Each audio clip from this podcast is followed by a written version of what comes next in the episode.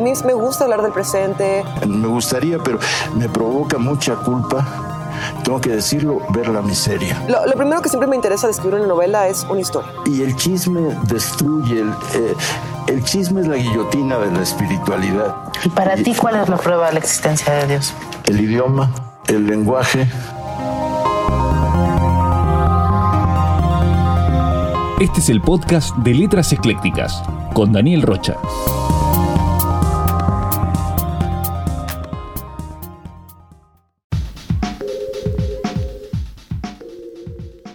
Esto es Letras Eclécticas, yo soy Daniel Rocha, bienvenidos al quinto episodio de la segunda temporada de este podcast sobre literatura latinoamericana.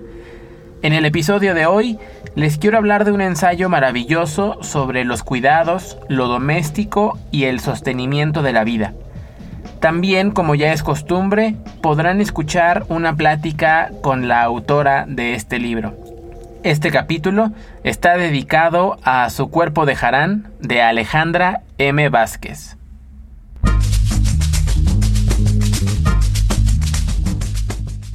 Alejandra M. Vázquez dedica sus esfuerzos cotidianos a las tareas del hogar, a los cuidados, a la enseñanza de las nuevas generaciones y a la escritura del pensamiento, el ensayo. Ella coordina animadas tertulias literarias para damiselas y revisa el buen decir en las más prestigiosas publicaciones. Estudió la maestría en Letras Latinoamericanas en la Ilustre Universidad Autónoma de México. Ha sido columnista en La Jornada Aguascalientes, Jurista Sunam y Sopitas. En el 2018 ganó el premio Dolores Castro en la categoría de ensayo con el libro Su cuerpo de Jarán. También es una reconocida y talentosa florista. Sus arreglos provocan los más inspirados suspiros por todo el Internet.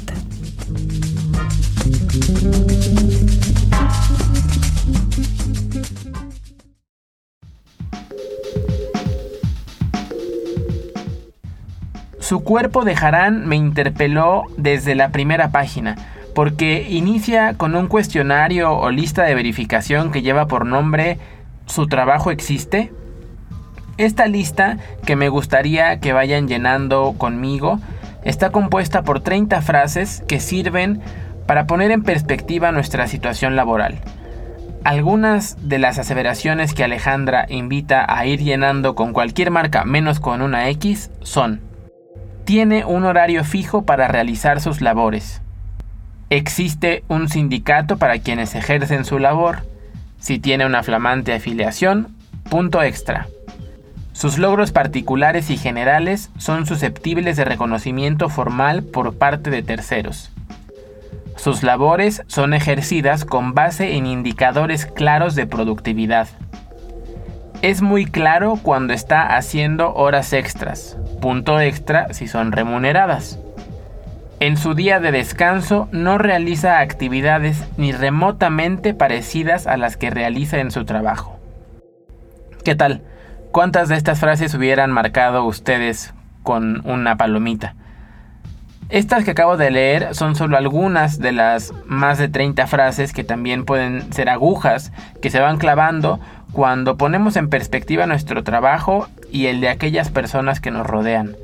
Al final de esta lista viene una casilla para poner el total de puntos obtenidos, siendo 30 un trabajo bien remunerado, protegido y estable. Si alguien ya leyó su cuerpo de Harán, ya hizo este cuestionario y sacó 30 puntos, escríbame para mandarle un saludo hasta Noruega. Si así es el principio, imagínense cómo se va poniendo este librito en el que Alejandra nos cuenta cómo tomó la decisión de cuidar a su abuela y hacer de ello un trabajo remunerado por su familia. Dependiendo el contexto, pero creo que la generalización que voy a hacer no es disparatada, en México se asume que el trabajo doméstico tiene algunas características predeterminadas. Primero, que es una labor que se le da mejor a las mujeres, que quienes lo realizan son desechables y no merecen el reconocimiento público, que deben vivir a la sombra de las familias, aunque su amiga les diga que comen en la misma mesa. Del mismo modo, se asume que el trabajo doméstico no requiere ningún tipo de preparación porque es fácil de hacer, tan fácil que preferimos que otra persona lo haga por nosotros. Asimismo, se considera un mundo inferior donde las personas que lo realizan no deben tener acceso a la seguridad social. Es más, hay quienes piensan que casi casi le hacen un favor a las personas que se dedican al empleo doméstico. Por otro lado, las labores de cuidado están también relacionadas con el amor y la imposición. Cuidar no es visto como un acto en el que hay un desgaste emocional y físico importante, es decir, no es visto como un trabajo, sino como un compromiso con la familia, como si todos los cuidados se debieran hacer por amor, ignorando que el cansancio o el hastío que ello puede provocar causa efectos en quien está brindando esos cuidados. En su cuerpo de Harán, Alejandra cuenta una historia personal que atraviesa ambos mundos, lo doméstico y los cuidados, y lo describe con una conciencia apabullante que nos permite a lectores y lectoras entender desde otra perspectiva estos dos conceptos. Cuando Alejandra empezó a cuidar a su abuela, pudo comprobar que no existían indicadores o parámetros objetivos que midieran su desempeño. No podía saber si lo estaba haciendo mal o si solo lo estaba haciendo. Alejandra dice en las primeras páginas de su cuerpo de Harán, de esto quiero hablar y de lo que vaya surgiendo. Y es así como me embarqué en la lectura de un ensayo que parece escrito de un hilo, como un viaje en el que la experiencia lectora involucra el descubrimiento paulatino de un fenómeno, paso a pasito, como si fuéramos encontrando los rincones de una caverna en la cual estamos caminando solo con ayuda de una lámpara. Alejandra pone el dedo en renglones que no solemos abordar con frecuencia, porque no solo habla de su perspectiva como cuidadora, sino de lo que infiere que está pasando en la mente de su abuela mientras ella le está dando estos cuidados. Pasando también por algunas descripciones de miembros de su familia que viven el asunto, por supuesto, desde diferentes perspectivas, algunas empáticas y otras francamente dañinas. Esto me recordó muchísimo a un documental de la gira más reciente de Ambulante que se llama América, un documental que también habla de cuidados a una abuela con otro enfoque, pero que creo que hay un diálogo entre ambos documentos, entre este documental llamado América y su cuerpo de Harán de Alejandra M. Vázquez. Así que si pueden búsquelo, em, debe estar por ahí entre las aguas digitales para que complementen esta lectura. Alejandra M. Vázquez habla sobre todo de politizar lo privado, de abandonar el discurso paternalista lleno de melcocha. Para tratar de entender un poquito más sobre su visión, la entrevisté, así que vamos a escuchar aquella conversación. Alejandra M. Vázquez, bienvenida al podcast de Letras Eclécticas. Inicio con una cita de las primeras páginas del libro en el que dices, cuando llegamos a una estructura, en la que hay que ganarse la vida como si muy evidentemente no la tuviéramos ganada, ni segura, ni valorada. Y aquí la primera pregunta que yo te quiero hacer es, ¿por qué decide Alejandra ganarse la vida cuidando a su abuela? Muchas, muchas gracias, Daniel, por la invitación y por este espacio. Eh, es una de las citas justamente de cómo el libro está escrito digamos que fue escrito progresivamente así los capítulos, realmente fue una de las primeras preguntas que surgieron y surgió en el momento en el que yo estaba preguntándome también esto que me preguntas ahora.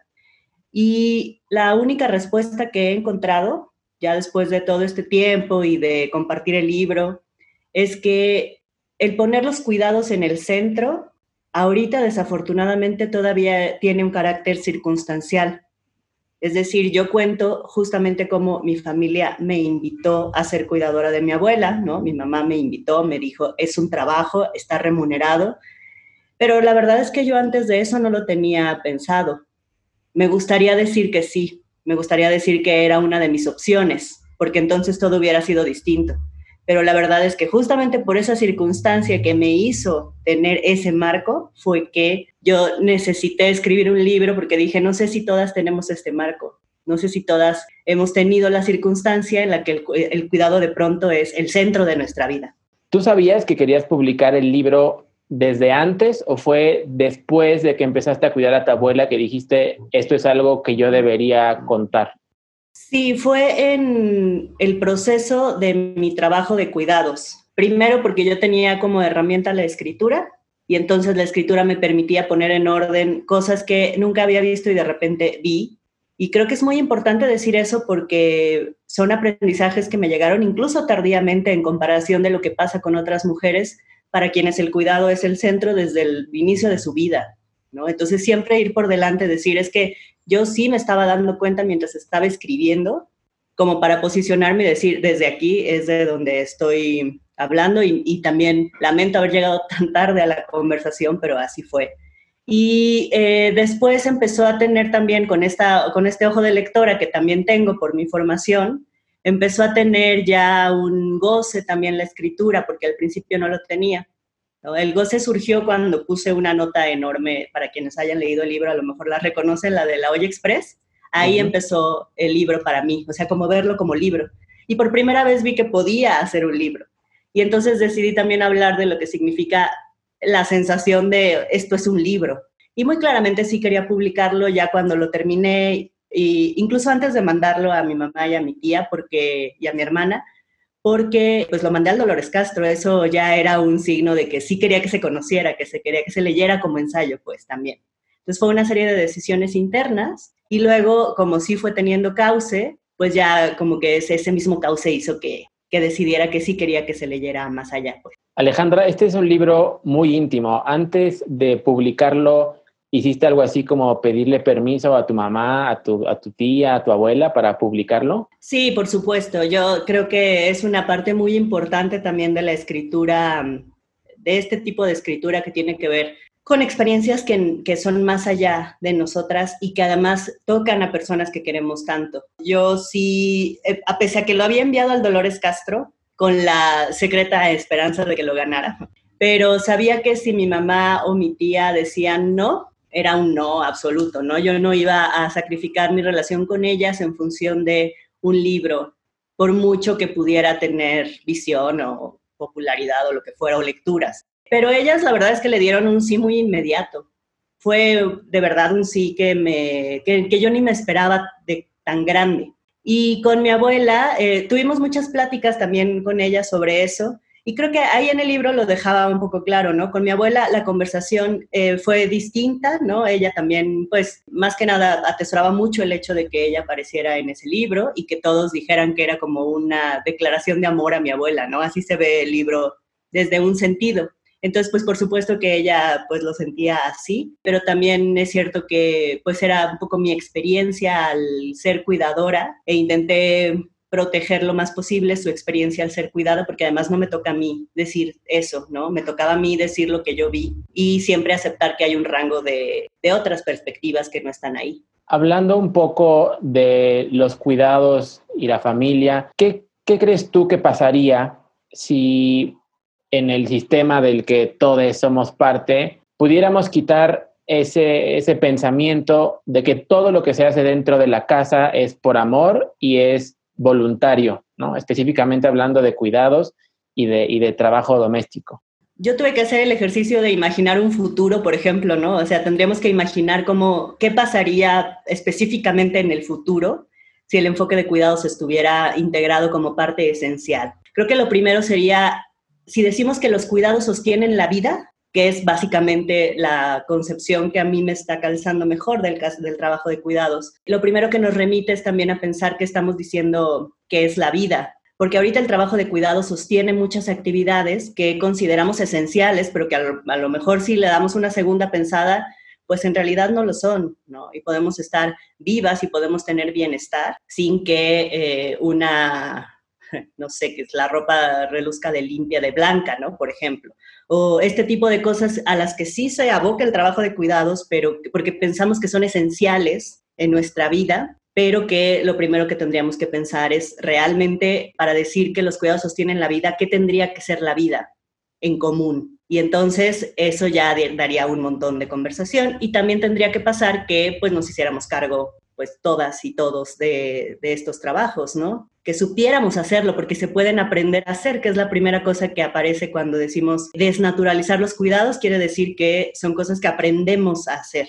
Por lo tanto, todas y todos podemos aprender a hacerlo, todos, todos, de verdad.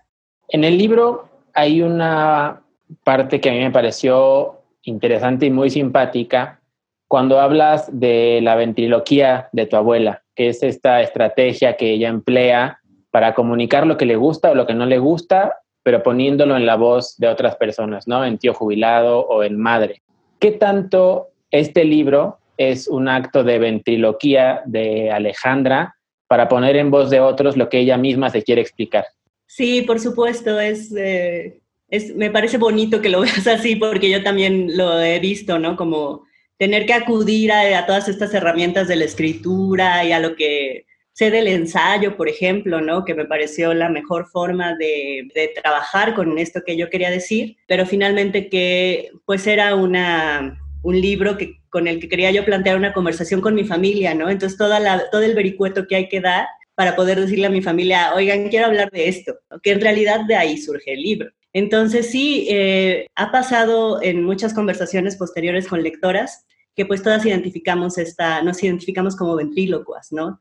Y lo que yo quiero, por lo menos lo que quisiera dejar con el libro planteado es que no digo que esté mal, no digo que qué creatividad tan inmensa, porque fue, la fue de los primeros mecanismos que yo vi en mi abuela y que me daba muchísima curiosidad cómo lo hacía y me empecé a hacer como una especie de investigadora muy cercana de ella como ventrílocua. Y cuando descubrí que ese era el mecanismo, que ese nombre yo le podía poner, apareció justamente el capítulo que para mí es el que dio motor al libro completo, que es lo, de la voz y lo de las ollas, bueno, todas estas cosas que ocurrieron en este camino y que sí quiero dejar claro como que no, lo, no es una crítica hacia decir, como más bien va hacia la creatividad ¿no? de las comunicaciones que de todas maneras surgen y que encuentran sus vías para, para estar ahí y para estar presentes, pues, ¿no? Voy a abrir comillas de nuevo. Quien cuida no tropieza, no falta, no se enferma. Quien cuida va mirando hacia abajo para advertir los pliegues más pequeños del asfalto, porque cuidar es ver peligros en todos lados, y es cierto que en todos lados hay peligros, hasta dentro del cuidado. Cierro comillas. ¿Quién absorbía más a quién? ¿Alejandra a abuela o abuela a Alejandra? Yo creo que en este marco específico, por lo menos de los cuidados familiares ¿no? e intergeneracionales, las generaciones mayores no dejan de pensarse siempre como cuidadoras. Las mujeres de nuestra familia que son mayores siempre van a pensar que están cuidando y es cierto. Y esto ahorita que te escuchaba leer ese fragmento, pues más bien pensaba que también mi abuela no faltaba, intentaba no enfermarse, ¿no? Intentaba estar viendo los pliegues del piso, mientras estaba siendo cuidada y ese también es un mecanismo desgastante para el trabajo de cuidados y creo que por eso una de las primeras certezas que yo tuve después de escribir el libro es que no puede haber cuidado sin reconocimiento del vínculo de cuidados, que es algo difícil para las familias ahora. No podemos exigirles eso a nuestras abuelas, porque han vivido toda una vida pensando muchas cosas sobre los cuidados, pero sí es muy desgastante que no se reconozca que alguien está cuidando aunque sea de lo muy técnico, ¿no? De hacer la limpieza de la casa, de dar medicinas y también eso significaba que a lo mejor mi abuela nunca se sintió reconocida tampoco como cuidadora durante todos esos años, ¿no? Entonces sí creo que yo la desgastaba también, o sea, las personas que la cuidamos también somos desgastantes para ella y ella también no deja de proveer cuidados al mismo tiempo, entonces es, es complejo. En la primera temporada de este podcast hablé de algunos libros que abordan la maternidad desde diferentes perspectivas relacionadas con el cuidado o el descuido. Libros como Distancia de Rescate de Samantha Schweblin, como Casas Vacías de Brenda Navarro, Entre los Rotos de Alaide Ventura o El mismo Desierto Sonoro de Valeria Luiselli. Y en esta temporada se suma Su Cuerpo de Jarán. ¿Cómo crees que esta generación de escritoras latinoamericanas, tu generación, está influyendo para repensar el concepto de cuidado y de maternidad? Creo que justamente en el espacio de pensar lo doméstico, que es donde también leemos en conjunto muchas de estas obras de mujeres, etcétera, se ha visto que si bien todo el tiempo se ha estado hablando de esto y señalando, la diferencia ahora es que podemos acudir a comunidades muy directas y muy visibles, sobre todo con las lectoras que dan una dimensión absolutamente distinta a lo que estamos escribiendo. ¿no? Son lectoras que están haciendo un trabajo increíble para que sus contemporáneas, sus pares, tanto mujeres, en tanto escritoras, porque también las lectoras lo son, puedan tener espacios para conversar estos eh, libros que estamos escribiendo y para eh, respaldarnos de una manera que yo no había visto antes, pues. Entonces creo que más que, yo diría que más que una generación de escritoras estemos haciendo este trabajo, creo que es una generación de lectoras que ha visto que su trabajo es muy importante para que estas eh, narrativas puedan tener un lugar, ¿no? Y lo hacen estupendamente y cuando a nosotras nos toca ser lectoras también lo sabemos, ¿no? Que compartimos por todos lados que hay un libro sobre esto, que hacemos círculos de lectura para que estas narrativas puedan eh, no solamente conocerse, sino platicarse. Y creo que esa es la gran diferencia respecto a generaciones anteriores, afortunadamente. Y creo que aquí hay una palabra clave cuando se habla de cuidados, que es sostener. Tú desempeñas un rol visible dentro de estas eh, maravillosas redes de escritoras que han tomado el megáfono en los últimos años, no solo para narrar, como tú dices, desde donde hace décadas no se podía narrar, sino también para difundir como antes no se difundía. Y me refiero un poco a esta devoción al autor hombre blanco cultísimo con una casa gigante donde recibía políticos e intelectuales, este señor al que se le veneraba y publicaba en todos lados para decir lo que fuera. En cambio ahora creo que ustedes están tejiendo estas redes para sostenerse, para publicarse y gracias a ello no solo construir sus propias carreras literarias, sino también de paso ayudándonos a algunos hombres blancos a, deconstruirnos mientras las leemos. ¿Cómo te ha sostenido a ti o cómo te han sostenido estas redes y cómo te gusta a ti influir en, en este sostenimiento de las voces feministas? Para mí sí ha sido un sostenimiento total y afortunadamente he tenido la oportunidad de platicarlo con otras compañeras y también lo sienten, ¿no? Como esta este desconcierto, pero desconcierto bonito que sentimos cuando nos, nos dicen que nos leyeron, cuando nos invitan a sus círculos de lectura, cuando de repente sentimos que está pasando algo con lo que estamos escribiendo. Eh, la verdad es que pensando en estos términos que te decía, ¿no? De sostener la vida, pensando en vida de escritoras o vida de lectoras, como que realmente hay algunas necesidades entre emocionales, entre afectivas, de escucha, que se están resolviendo de una manera que yo no sabía que se podían resolver y es gracias a las lectoras, absolutamente. Desde el día uno de su cuerpo de Jarán eh, se sintió desde la primera presentación, porque además es verdad que no lo sabíamos, ¿no? Es, es, muy genuino que no sabíamos y que nos acercamos al mundo literario como, pues con estas, estos arquetipos que tenemos, porque es lo que tenemos, donde la vida de escritor significaría justamente esto que dices, ¿no? Estar alejado, tener una voz como vertical. Y pues en esos términos, quién sabe si lo, lo lográramos, ¿no? No sé pero también si lo quisiéramos, creo que no lo queremos. Entonces, poder, estar, poder comprobar que, que esta sensación de que no queremos lo mismo, replicar esas mismas estructuras, está siendo respaldada por un gran número de lectoras, de verdad, gran número de lectoras. Creo que todas las escritoras ahorita tenemos una comunidad de lectoras que nos respalda y que nos hace sentir eh, que lo que escribimos importa, ¿no?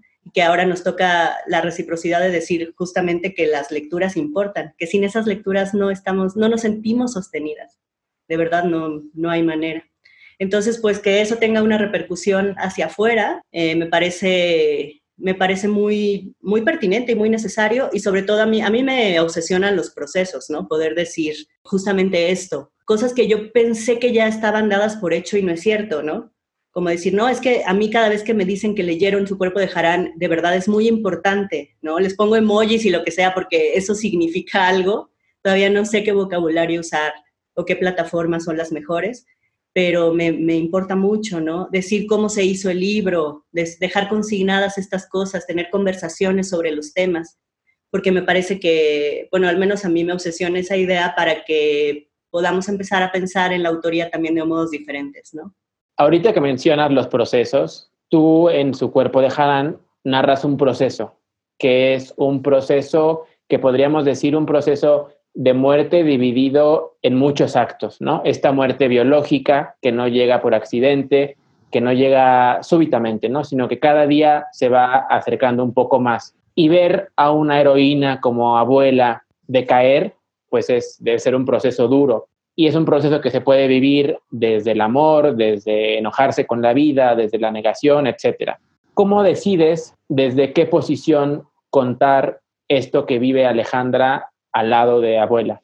Pues creo que tiene que ver con una, una idea con la que estoy muy obsesionada y que ahora que doy talleres de escritura también eh, lo hago muy patente esta obsesión siempre que puedo, que es con eh, el asunto de que no podemos ahorita, como están las cosas, quizá implicar nuestras decisiones en un sistema que justamente tenemos que empezar a ver por dónde cambiar, ¿no? pero que sí se antoja pues una, una tarea muy titánica y también de generaciones pero que las cosas que decidimos mientras estamos vivas y estamos escribiendo son muy importantes. O sea, reconocernos a nosotras mismas como autoras vivas, que por algo están escribiendo lo que están escribiendo, que también son lectoras, que importa lo que estamos diciendo eh, y que podemos tomar también una perspectiva ética, pensada y cuidada sobre lo que estamos escribiendo.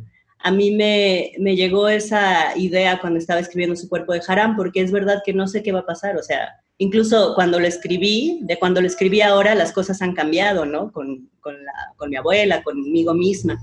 Entonces, lo que sí sé, lo que sí puedo decir y siempre defender de ese libro es que fui muy consciente de lo que estaba escribiendo y que estuve de acuerdo conmigo y que me asumí como escritora viva y lo quise dejar consignado en ese momento. Que es un, en ese sentido, es una entrega que hago desde ahí, y que quise estar lo más atenta posible a lo que, a lo que pudiera pasar después de escribir eso, ¿no? Entonces, en ese sentido, ese, procedimiento es el que sí puede seguirse replicando, ¿no? Como decir, bueno, desde aquí, ¿qué puedo entregar? ¿De qué estoy consciente? Estoy considerándolo todo, porque eso es lo del cuidado finalmente, ¿no? Ahora que hablas de actualidad y de atención, eres una tuitera muy activa y creo que del momento en el que se publica su cuerpo de Harán al día de hoy, Twitter se ha convertido cada vez más en un espacio oscuro en el que mucha gente acude digitalmente a emitir juicios de valor, como un remolino de agua del que podemos advertir de pronto su peligrosidad, pero igual nos, nos metemos y de repente ya estamos haciendo ruido junto a, a millones de cuentas. Hago este comentario porque mm, tú tomas una decisión eh, y la decisión es escribir un ensayo, ¿no? Un ensayo en una época en la que muchos eh, y muchas no nos enfocamos tanto en analizar los problemas, sino tomarlos ya como están y de ahí emitir un juicio, ¿no? Palomearlo o ponerle un tache eh, o decir estoy de acuerdo o en desacuerdo. ¿Por qué tú tomas la decisión de hacer un ensayo y, por ejemplo, no escribir una ficción sobre el mismo asunto? Creo que tiene que ver con, ahí sí, una trayectoria de escritora, que hasta ahora ya lo puedo decir como trayectoria de escritora, porque yo llevaba mucho tiempo escribiendo este tipo de ensayo personal en columnas. Nada más que nunca se me había ocurrido decir que esa era mi trayectoria de escritora porque nunca había tenido un libro. Pero es cierto que ese formato, además ese formato híbrido con el que entiendo el ensayo justamente porque es una forma de ir dándole como visibilidad a las reflexiones que tenemos y en ese sentido puede ser, eh, pueden ser formas realmente muy diversas. ¿no? Ese, ese, es el tipo de ensayo que yo había eh, intentado construir durante todo ese tiempo y también porque pues me he dedicado a la docencia mucho tiempo también, ¿no? Y a la docencia de escritura y de lectura, ¿no? A la docencia de español, de lenguaje, etcétera. Entonces, eh, la construcción misma de mi pensamiento tiene que ver justamente con cómo mostrar las costuras de lo que voy pensando, cómo dar cuentas, cómo justificar, cómo hacer trampitas, ¿no? Como en el marco teórico que no me daba tiempo de hacer y entonces hice esa trampa y que sí, esa sí es ficcional, ¿no? O sea, sí hay cosas de ficción dentro de esas decisiones, pero como que yo quería un formato en el que pudiera estar absolutamente consciente y que además lo que yo intuía era que iba a plantear conversación. Y para mí el ensayo es la mejor forma de plantear una conversación, aunque parezca que está terminado el libro. Eh, creo que el ensayo sí deja la posibilidad de hacer preguntas sin que medie la ficción ahí de, sí, como de aparato para la autoría y para la lectura. Y en, este libro específicamente yo sí quería que, que siguiera la conversación porque sabía que mi experiencia no lo era todo, por supuesto. ¿Crees tú que existe algo así como los cuidados digitales? Pues sí existen, o sea, sí existe incluso literatura al respecto, o sea, sí hay mucha investigación al respecto, pero también yo no soy, o sea, justamente yo he intentado irme aproximando lo más posible a esto que, que es alguien que habla de cuidados, ¿no? Porque no lo había calculado desde el inicio. Entonces, más que nada, lo que, lo que ha pasado es que me voy enterando de cosas conforme muchas lectoras que decimos lectoras, pero en realidad son personas que hacen cosas muy geniales, ¿no? Entonces, por ahí puede haber personas expertas en cuidados digitales, eh, justamente, ¿no? Que ahorita creo que tiene que ver con eh, cuidarse de los otros y eso es muy triste, ¿no? Creo que los cuidados digitales ahorita tienen que ver un poco con hacernos conscientes de que nuestra persona está representada por mecanismos, eh, pues sí, como entre ficcional o autoficcionales también en redes sociales, y que en ese sentido podemos estar vulnerables a ciertas cosas que no habíamos calculado que podían pasar. A mí me da mucho pesar que eso también pues, es parte del significado de cuidados que existe hoy día, que es cuidarnos de los otros, ¿no? Incluso ahorita en la pandemia, pues tiene que ver con eso de cuidarnos de los demás, ¿no? De que no nos contagien, de que los demás no sean irresponsables y nos hagan un perjuicio porque no están viendo lo que nosotras estamos viendo.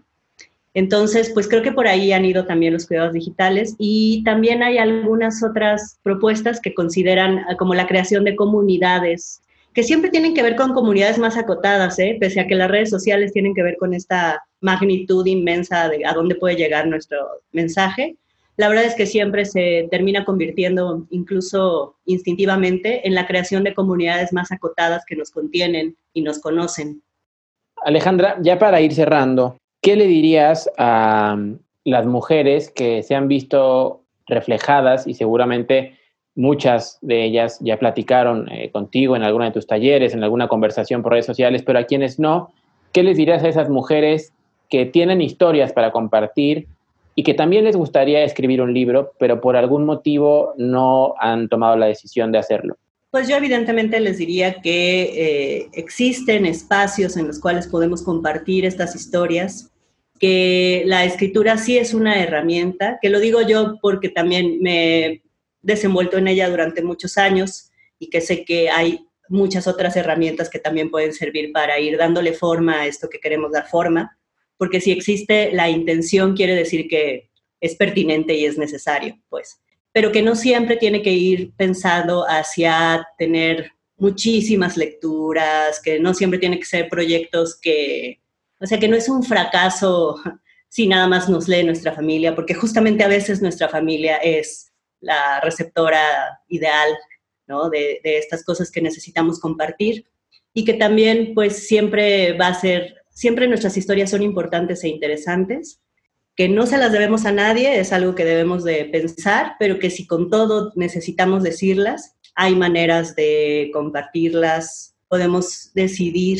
los enfoques, podemos decidir sobre ellas, podemos decidir qué no decir, porque una de las grandes cosas que nos dicen en las críticas son como que faltó carnita, ¿no? A nuestra historia de cuidados. Y pues no necesitamos porque, o sea, no es una espectacularidad aquí, ¿no? Se trata de ir formando nuestras propias narrativas ir dándonos cuenta a la medida que escribimos de cómo estamos escribiendo, cómo estamos pensando y a, de, a partir de ahí puede salir algo más. Y bueno, eso, que las conversaciones sí están abiertas y sí hay comunidades que nos quieren leer. Si alguien está escuchando esto y quiere eh, ponerse en contacto contigo, ¿cómo, ¿cómo puede encontrarte en esa marea digital? Pues yo he intentado hacerle espacios al libro justamente porque creo que sí tenía muy claro que iba a generar una conversación, ¿no? Al menos con las personas que tengo cerca. Entonces hay un, hay un correo electrónico para el libro que es dejaransucuerpo.gmail.com. Tiene ahí su página de Facebook, tiene su página de Tumblr, porque me interesaba como ir poniendo ahí, como coleccionando las cosas que fueron sucediendo con el libro, que además ya se terminó, ¿no? Ya no, ya no existe en, el plano físico, solamente en el plano electrónico. Y pues en Twitter, ¿no? Que estoy como Alejandra MV, así todo junto. En Facebook, digamos que como sí me interesaba tener la idea de plantear la conversación, sí me interesa, o sea, y, agradezco muchísimo, lloro como una hora cada vez que me mandan un mensaje de que leyeron el libro, así que sí lo quiero dejar muy claro para que no piensen que está de más decir cualquier cosa, porque he aprendido también a, recibir eso y a tener mecanismos de, leerlo con calma, de contestarlo con calma y, y de tomarlo mucho en cuenta, porque eso es lo que ha hecho al libro caminar. Última pregunta, ¿qué está escribiendo Alejandra M. Vázquez en estos días? Estoy escribiendo un segundo libro, que es una cosa muy extraña porque yo nunca había escrito un libro y de repente escribí el primero y dije, bueno, ¿y el segundo qué? ¿No? Porque aparte dije, este ya se terminó, ya, se está acabando eh, la caducidad de su cuerpo de Harán y decidí escribir sobre mi gran historia de vida. Todavía no te puedo decir qué es porque estoy jugándole ahora a esta autora mucho más segura de mí, ¿no?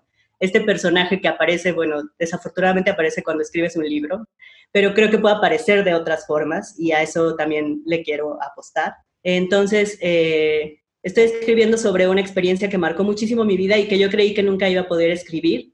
Y entonces estoy jugando mucho con esta idea de autoficción, que además se ha catalogado como para mujeres y para las mujeres contemporáneas, etcétera. Decidí darle dos o tres vueltas para, que, para poder jugar con eso porque según yo su cuerpo de era un libro que hacía reír y resultó que no, fue, no lo fue tanto, entonces ahora sí quiero que sea mucho más calculada la reacción de que jueguen conmigo las lectoras en esta autoficción que podemos eh, llevar hasta límites como insospechados, pues, o al menos para mí. Entonces me estoy divirtiendo mucho al escribir algo que yo pensé que nunca iba a poder contar y eso me da mucho, muchísima, muchísima emoción. Y estoy dando talleres de escritura, entonces eso quiere decir que estoy escribiendo también instrucciones para ejercicios, eh, no sé, como comentarios a textos que, que escriben otras personas y eso me está alimentando muchísimo también.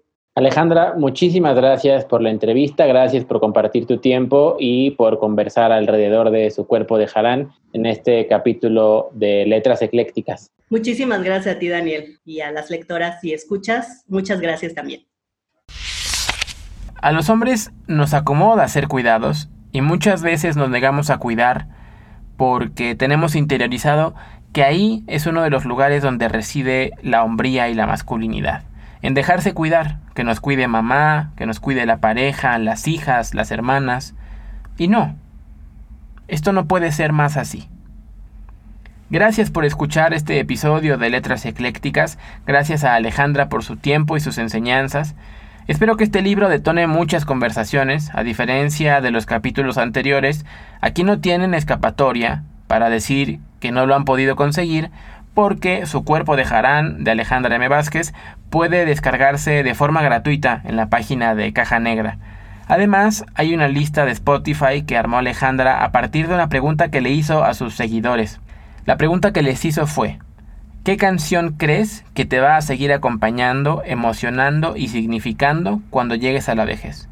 Sus seguidores y seguidoras le mandaron canciones, artistas, Ale las compiló y pueden encontrar esa lista completa si buscan su cuerpo de Harán en Spotify. Vale la pena escucharla porque es otro diálogo complementario a este maravilloso libro. Su cuerpo de Harán fue publicado gracias a la sinergia entre Caja Negra, Enjambre Literario y el Periódico de las Señoras. Yo soy Daniel Rocha, les dejo con Vane, hasta el próximo.